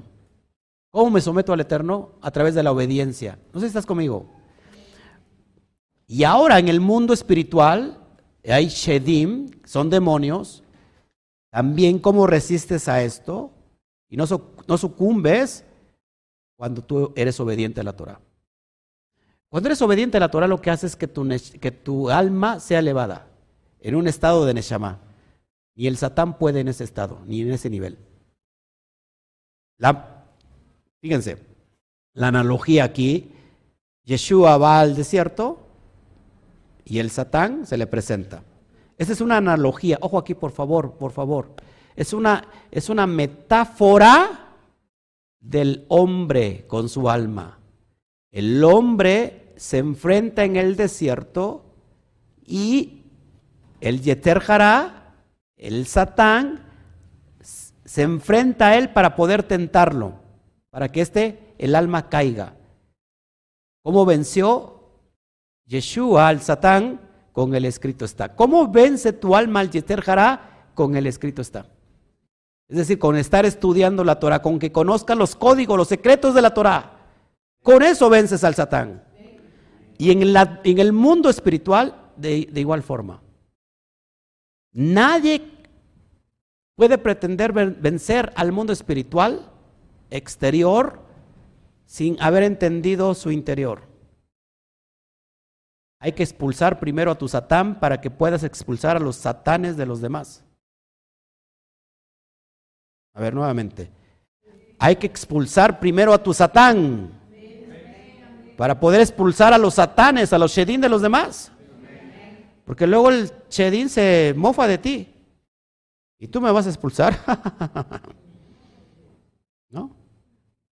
Primero expúlsate a ti. Por eso es bien importante, amados hermanos, que, que entendamos, no todo es literal. Ojo aquí, no todo es literal. Siempre estamos hablando en parábolas. Encontramos los textos del Nuevo Testamento en parábolas, en, metáforas, en analogías. Y todo el SOT se centra, ojo aquí, todo el SOT se centra en el alma, en el ser humano. ¿Qué es, el, qué es Yeshua colgado en el madero? ¿Y qué es lo que está a los dos lados? El Yeter Cuando tú ves a Yeshua colgado en el madero, estás colgando tu ego. ¿Qué ves de este lado, de la derecha y de la izquierda? Bueno, ves el Yeter que dice no quiero nada. Pero ¿qué, ¿qué, representa el ladrón bueno o el ladrón que se arrepiente? Tu Neshama. Hoy estarás conmigo en el paraíso. La Neshama entra directamente en el paraíso, en el Ganedén, cuando hace Teshuvah, cuando se arrepiente. Esa es la metáfora para nuestra vida. No solamente es algo literal, porque así pasó, y, bueno, eh, históricamente así pasó, pero también es un retrato para nuestra vida, que el que tenemos que hacer, que cuando, cuando vemos la crucifixión, sepamos que tenemos que estar sacrificando nuestro ego. Y entonces nuestra alma inmediatamente se eleva al nivel Ganedén, al nivel paraíso. Entonces aquí, y la carne, esa queda rechazada. Son cosas muy, muy profundas, pero a ver si me las entienden. Verso 8, acercaos al Eterno y Él se acercará a vosotros, pecadores, limpiad las manos, y vosotros los de doble ánimo, purificad vuestros corazones. En pocas palabras, ¿cómo nos acercamos al Eterno cuando somos obedientes y cuando nosotros nos limpiamos nuestras manos? ¿Qué es limpiar las manos? Que hagamos rectificación en las obras que hemos estado haciendo. Y vosotros los de doble ánimo, ¿qué son los de doble ánimo? Los que están viviendo exclusivamente en el Yetzer en la emotividad solamente, en, los, en los, sentidos, en los, perdón, en, los, ¿cómo se llama? En los instintos, en el cuerpo, en el exilio, en Egipto, en Israel, en Roma. Esos son los de doble ánimo. Purificad vuestros corazones. ¿Por qué purificad vuestros corazones? Porque cuando tengamos un corazón ya no de carne, sino ahora de piedra, Jeremías capítulo 31 al 33, dice, perdón, Jeremías 36 o Ezequiel 36, dice que el corazón de piedra ya no va a ser, sino que era un corazón de carne. ¿Para qué? Porque cuando nos cambia el corazón de carne, ahora sí se cumple la profecía de Jeremías 31, 31 al 33, que entonces la ley será dada en la mente y escrita en nuestro corazón. ¿Para qué? Para que obedezcamos lo que está escrito. Ya no seamos doble ánimo. Cuando una persona es de doble ánimo es que está viviendo solamente en el Yeser Hará. Por aquí te habla y, y atrás se saca la lengua. O primero te saca la lengua y después ya te saluda muy bien. ¿Qué sé yo? Es una persona de doble ánimo. Es una persona que no se le puede entender. Está de buenas, está de malas, está de malas, está de buenas. Está de noche, está de día. No lo puedes entender. No sé si me explico. Purifiquemos nuestros corazones.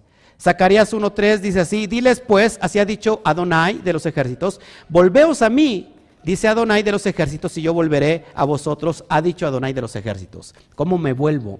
La palabra volver es teshuvah, apúntelo, teshuvah. Y teshuvah significa arrepentimiento. ¿Qué significa Teshuvah? Volver. Volverse. ¿Qué hizo el hijo pródigo? Volviendo en sí. Rectificar lo que estás haciendo mal. ¿Será mucho entender esto? Creo que las, las teologías nos han hecho más bolas que otra cosa. Las teologías de esto, las teologías de aquello, las teologías de lo otro, nos han hecho más bolas y se ha dividido esto en más de 40 mil teologías. Esto es tan sencillo de aplicar que tiene que ver solamente contigo. Arrepiéntete, arrepintámonos, volvamos, rectifiquemos de lo que estamos haciendo mal. Ayer quizás cometiste pecado, a lo mejor ayer, no sé, hablaste mal de alguien, te arrepientes ya, no vuelves a hacerlo. Vas rectificando tu alma hasta llegar a ese nivel. Otro texto, Isaías 1.15 al 16 dice, cuando extendáis vuestras manos, yo esconderé de vosotros mis ojos. Está, hablando el Eterno. Acuérdense que manos tiene que ver con obras, acciones. Asimismo, cuando multipliquéis la oración, yo no oiré. Llenas están de sangre vuestras manos. Es decir, sus acciones están llenas de iniquidad, de transgresión de la ley. Yo no voy a escuchar sus, sus este, súplicas. Verso 16, lavaos y limpiaos. Quitad la iniquidad de vuestras obras de delante de mis ojos. Dejad de hacer lo malo. Dejad de, estar viviendo en el que? En el Yetzer Hará. Dejemos de vivir ahí. Eso ya no está bien. Salmo 24, 4. Me voy un poquito rápido porque perdí mucho tiempo al, al, inicio. ¿Quién subirá al monte de Adonai? ¿Y quién estará en su lugar santo?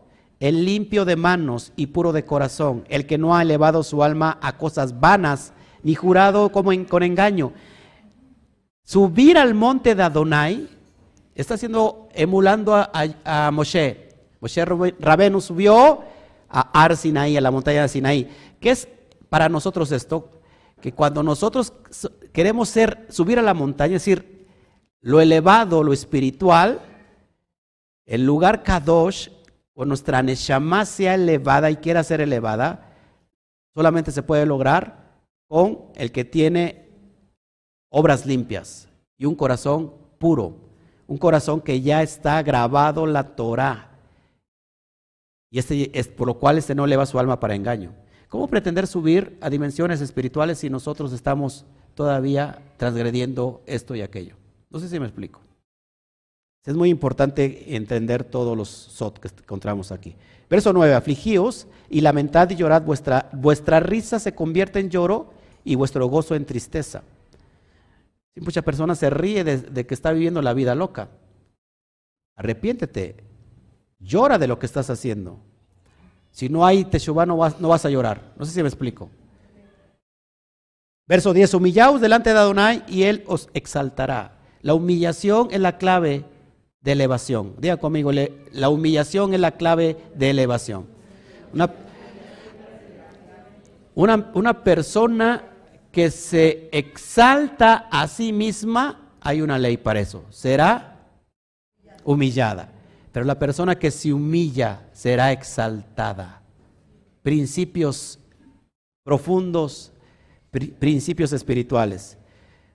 Juzgando al hermano, hay, otro hay otra sección aquí, juzgando al hermano que tiene que ver con el Yeter Verso 11, ya son 16, 16 versículos, ¿eh? ya vamos en el 11. Hermanos, ajín, no murmuréis los unos de los otros. ¿Qué es esto?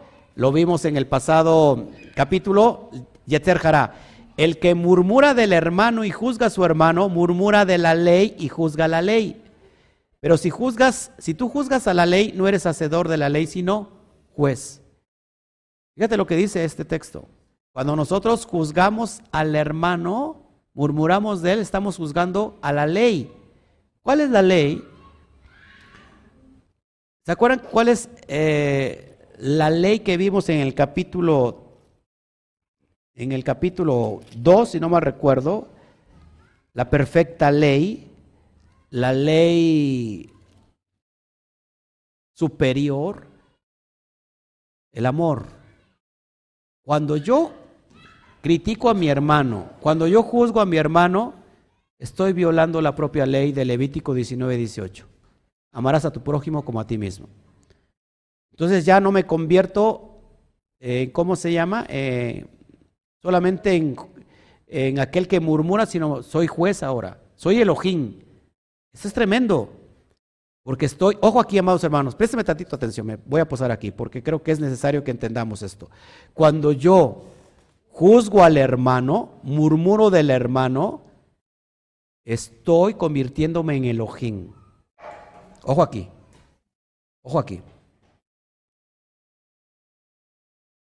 El primer Adán quiso ser igual a Elohim, por lo cual cayó. Cuando yo estoy juzgando al hermano usando lechón jará, ojo, estoy llevando el papel de juez, que no me compete. Quiero ser igual a Dios. Y estoy en contra natura de lo que es el propósito de la Neshama. ¿Todos aquí? Bueno, seguimos. Uno solo es el dador de la ley, que puede salvar y perder, pero tú, ¿quién eres para que juzgues a otro? Por eso Rabbi Yeshua decía, antes de mirar, la paja en el ojo ajeno, quita primero la viga de tu ojo. Es decir, no escupas para arriba, porque se te va a regresar. No sé si me explico. Ahora, si vas a medir, entonces también tú vas a ser medido con la misma vara que mediste y un poquito más. Esto se le conoce en el judaísmo como la ley sobre medida. Medida por medida. La misma medida se te, se te, hará, se te hará igual a ti. Tanto para el bien como para el mal. Es mejor que practiquemos el bien. No sé si me explico. Ah, bueno, sí, fíjate, sí es cierto. Cuando señalas con un dedo, hay, hay tres que te señalan a ti. ¿No? Eso es impresionante. Hablando del dedo, del dedo gordo de todo, ¿no saben qué es esto? Ah, ¿no saben qué es esto? ¿Eh? ¿No? ¿No saben? ¿Una araña? No. A ver, me poso aquí, por aquí. Luego, si hay religioso, me va a decir, no, el pastor está echando relajo. ¿Qué es esto? ¿Qué es esto? Todos contra el gordo, todos contra el gordo, ¿eh? Ahora, ahora, ahora, ¿qué es esto? La venganza del gordo. ¿No se sabía esa? Ahí está. Así que, amados hermanos, no ocupemos el lugar que solamente tiene nuestro Padre Eterno. A veces queremos ser más que Él y decir, ¿por qué no lo castigas? Porque eres bueno, porque está siendo bueno contigo, porque está usando misericordia contigo. Y si la persona que te hizo algo usa Él un juicio más severo, te tiene que juzgar a esa medida a ti. Y muchas veces no lo hace por misericordia también a ti. El juicio empieza por la casa. Así que tengan mucho cuidado con lo que pide. Verso 13, ya casi nos vamos, ¿eh? Verso 13. Vamos ahora, lo que decís, hoy y mañana iremos a, tal ciudad y estaremos allí un año y traficaremos y ganaremos. Muchas personas hacen plan sin tomar en cuenta al Eterno. Muchas personas hacen sus planes sin tomar en, cuenta al Eterno. A ver cómo me va. Es como el borras, ¿no? Se avientan como el borras. Total, si sale bien, pues qué bueno. Y si no, pues ya ni modos. Y cuando te pones a orar y le dices al Eterno, Padre, ¿esta es tu voluntad? ¿Me voy a casar con tal persona? ¿Es tu voluntad? Yo lo digo porque luego se terminan echándole la culpa al Eterno. ¿Por qué me diste esta mujer o este esposo? Y luego también el que los casó, ¿no? Porque a veces da el caso. Verso 14, cuando no sabéis lo que será mañana, dice, porque es vuestra vida, porque, ¿qué es vuestra vida? Ciertamente es neblina que se aparece por un poco de tiempo y luego se desvanece. No hagamos planes sin tomar en cuenta al Eterno, porque quizás puede ser que el día de mañana ya no existamos. ¿Sí me explico? Muchos dicen, pues este año como es de crisis no voy a ir a la comunidad y ya para el otro año que todo esté bien, ya voy a regresar. Y quién sabe si tenga la oportunidad de regresar. No sé si me explico. Estás haciendo planes determinando que es tu voluntad la que se va a hacer. Claro, por eso David decía, en paz me acostaré, así mismo me dormiré, porque solamente tú, Hashem, me haces vivir confiado. Un sádic, un justo, una justa, levanta oración tres veces al día. Tres veces. Es decir, que nunca se calla, porque está hablando, está hablando al Eterno. Eso abre los secretos. Proverbios 27, 1 dice, no te jactes del día de mañana porque no sabes qué dará, qué dará de sí el día. No sabemos si el día de mañana vamos a estar. ¿Eh? Por eso ahorita yo me despido de todos ustedes porque a lo mejor mañana no los veo. No lo digo por mí, sino por ustedes, ¿no? No sé, digo. Digo. No, porque yo creo que todavía no termino la carta de Santiago, la tengo que terminar para de aquí ocho días. Y que el Eterno va a decir, no, no, aquí ya... No, no, padre, todavía me falta todavía todo el término, el estudio sistemático de toda la Torah, el Tanaj. Así que yo no sé usted, pero yo al menos estoy ocupado todavía. No, no nos, no nos jactemos del día de mañana, amados hermanos. Verso 15, en lugar de lo cual deberías decir, si Adonai quiere, si Adonai quiere, si Adonai quiere, me voy a casar, a casar si Adonai quiere. Pero qué tal si no quiere?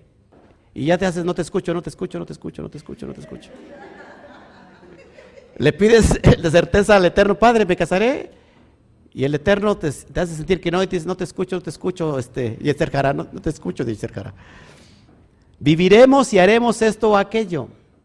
Si Adonai quiere, si Adonai quiere.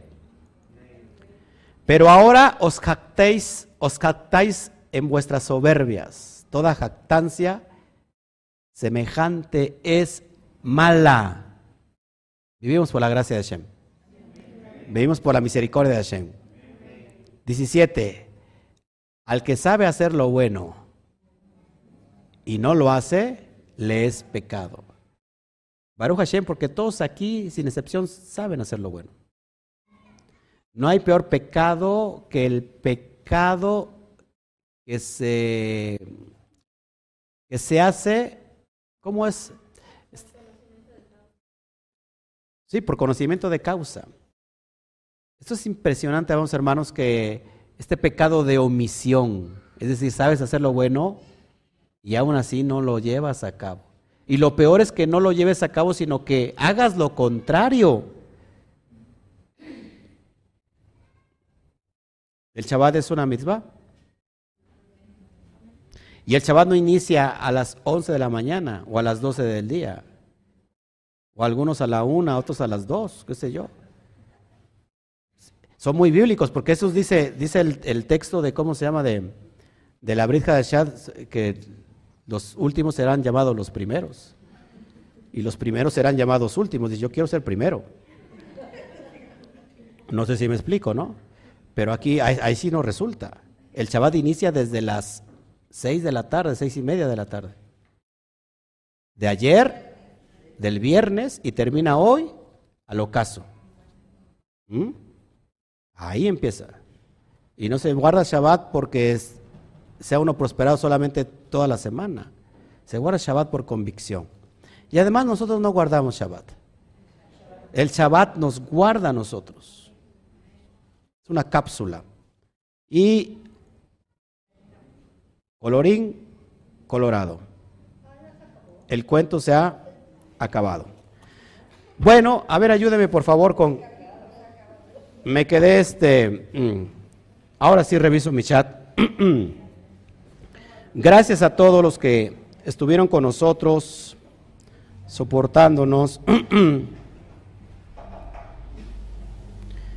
Saludos, a ver voy a saludar a todos. Connie Montañez, Stephanie Medina, Yamel Pizzi, Luis Pérez, todos los Talmidín, Gabriel Cabezas. Gracias, Gabriel, hasta Costa Rica. Daniela Candelas, desde Querétaro. Amén. Tibisay, Colombia, Alberto Ramos, Baruch Hashem, Altagracia, todavía no sé si esté ya en Alemania o siga ahí en, en República Dominicana, Richard Plasencia, Shabbat Shalom, Cristobalina, Shabbat Shalom, Mari Montañez, qué gusto. Eh, gracias, Amel Pizzi, Rose, gracias en Estados Unidos, Carlos Lezama también en Costa Rica, Raúl Cajas, nuestro amado pastor allá en, Córdoba, Argentina. Saludamos. Eh, ¿Quién más? Santiago Vega, María Vargas, Baruch Hashem, Rosario Vega, también de la comunidad de Utah, Joseph Balcocer, ¿quién más? Gracias, Minerva Godínez. Gracias, Juan Carlos eh, Tamayo Nasir, Shalom. ¿Quién más? Mm.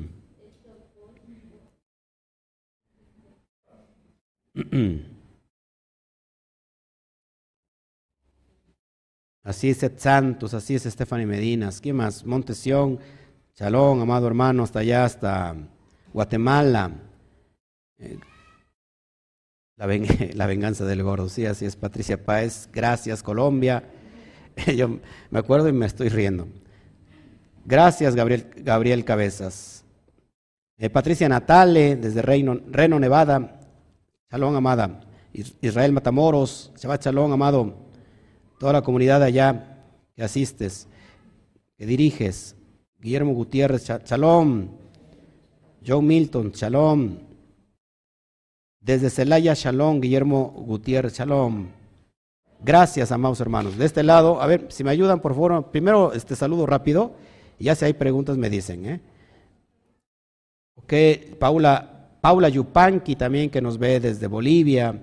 Armando García, que está aquí en Orizaba cerca, Juliet Guzmán Brito, Chachalom, eh, ok, Freddy Manuel Villalfañe, Héctor, hoy mandó Héctor su comitiva, bueno, pues ya no le ponemos falta porque mandó su comitiva. ¿eh?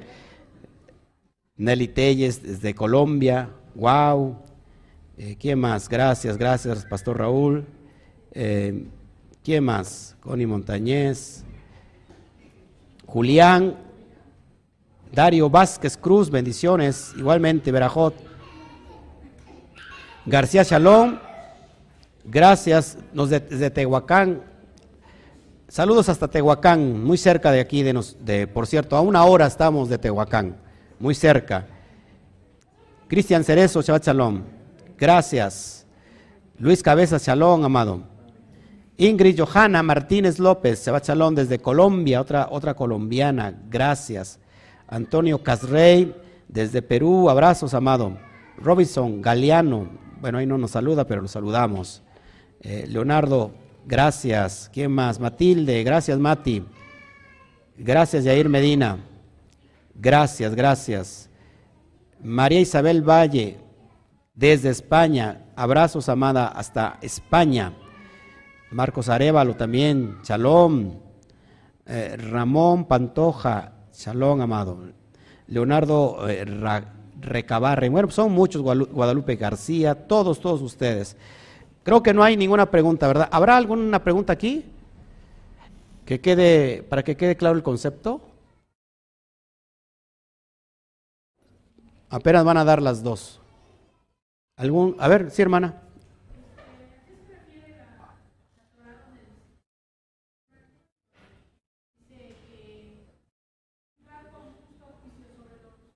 Ah, juzgad con justo juicio. Sí, es un don y eso se le conoce en, la cosmovisión judía, jotma. Jotma significa eh, sabiduría. El punto que tenía Salomón para juzgar con justo juicio. Juzgar con justo juicio es un estado elevado de sabiduría, lo mismo que tenía Rabbi Yeshua. Tenemos que saber juzgar con justo juicio. Ahí podemos hacerlo.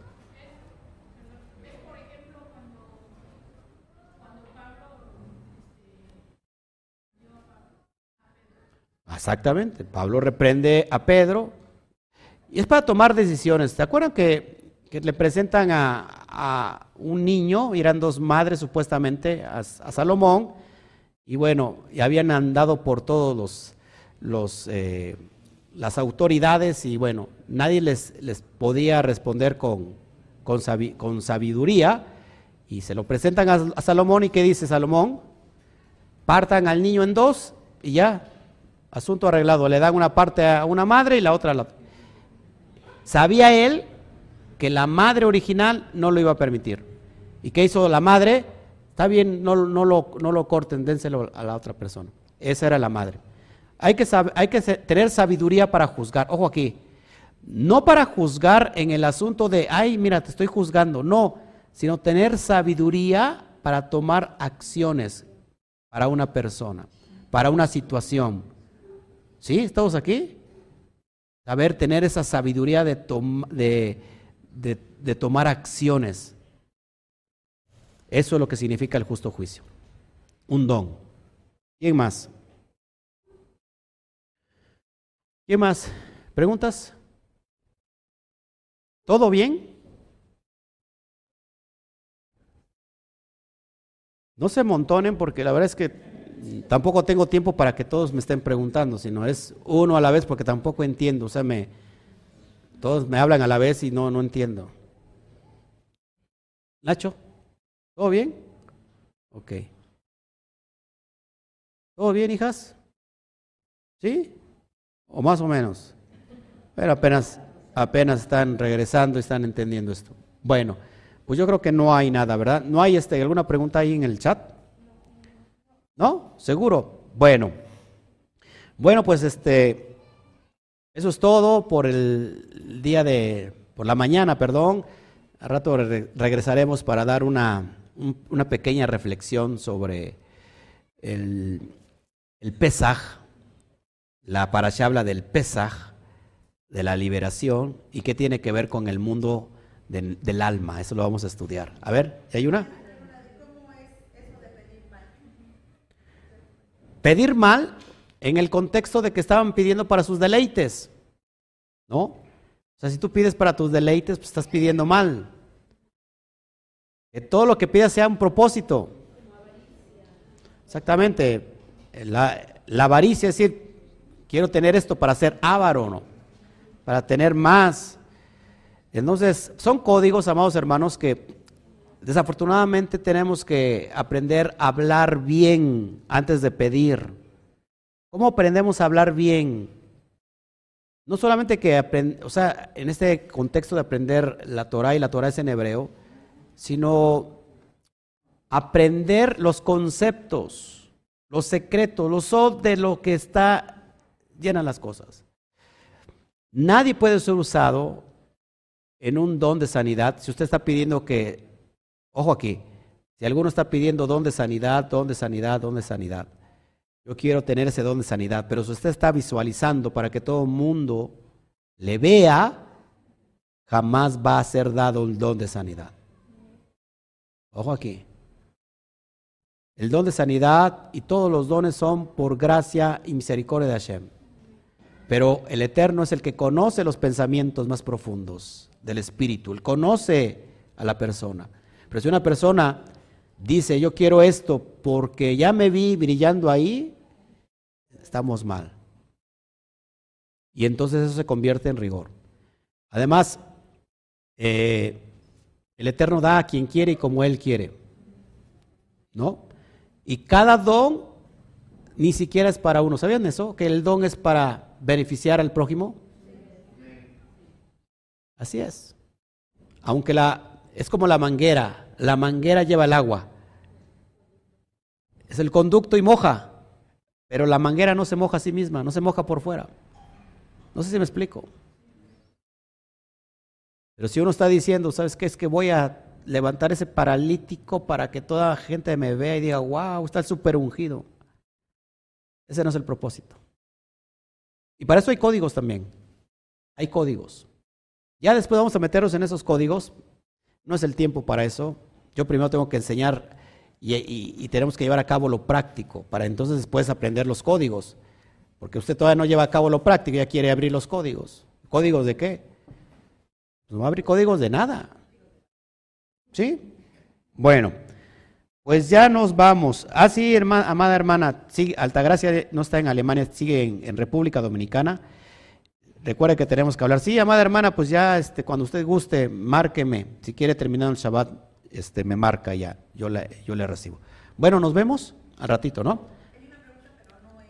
A ver, ¿qué pregunta es? A ver si la contesto.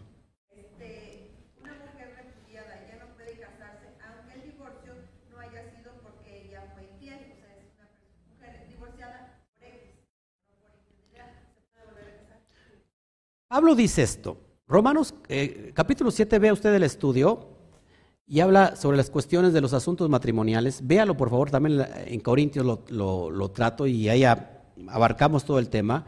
Pero Pablo dice esto, que la mujer o el varón que están asistiendo a la comunidad, si no tiene problemas con su pareja, que no se divorcie, que siga ahí, porque por medio de ella son santificados sus hijos, inclusive su pareja. ¿Qué significa esto? Bueno, pues que esta persona está trayendo, está aprendiendo la Torah y va a ser luz en su casa. por lo cual va a alumbrar a su esposa y a sus hijos. Pero dice Pablo, por el contrario, si tu pareja, estoy parafraseando lo lógico, tienes problemas con ella, te trata mal, no estamos llamados a estar en guerra, sino a estar en shalom. Divórciate. Así que el divorcio es válido siempre y cuando existan muchos problemas de, por medio. Aparte, aparte, amados hermanos, ¿qué es lo que legaliza realmente el matrimonio? Lo que legaliza el matrimonio es estar viviendo bajo los parámetros de la Torah, cuando estamos bajo la presencia del Eterno. Así que todos aquí, por ejemplo, yo tengo parejas que de alguna, de alguna manera tuvieron este, matrimonios antes de, conocer a estas personas, con las que están, y mucho antes de conocer la verdad. Entonces, este, ya tienen nueva familia y todo eso. Lo importante es el proceso de lo que empezamos de aquí y ahora. Por eso tomemos en cuenta con quién nos vamos a casar. Nos vamos a casar con alguien que esté guardando la Torah. No nos vamos a casar con un incircunciso filisteo. No nos vamos a casar con un yugo desigual porque va a haber problemas. Casamos con alguien que está en el mismo conocimiento. Se firma la ketubá, se firma debajo de lo que conocemos como la jupá, que no es otra cosa que la presencia divina, y bueno, a partir de ese entonces son matrimonio legalizado por Hashem, por, por la Torah, por la ley divina, y entonces ahora sí, piénselo, porque solamente se divorcia por medio de, de, un acto eh, sexual, de adulterio. Pero esto lo que tomé solamente es en alusión a lo que hizo Israel. ¿Sale? Podemos estar casados, ojo aquí, ¿eh? Podemos estar casados, pero a la misma vez divorciados del Eterno. Eso es lo cruel. Mejor que estemos casados con el Eterno y que estemos casados también con uno mismo. Amén. Bueno, pues nos vemos. Gracias, este Alberto, Alberto Ramos. Gracias, gracias, gracias. Gracias. Bueno, pues nos vemos eh, más a ratito y les decimos un fuerte uno, dos, tres. Shabbat Shalom. Nos vemos. Aplausos bien fuertes.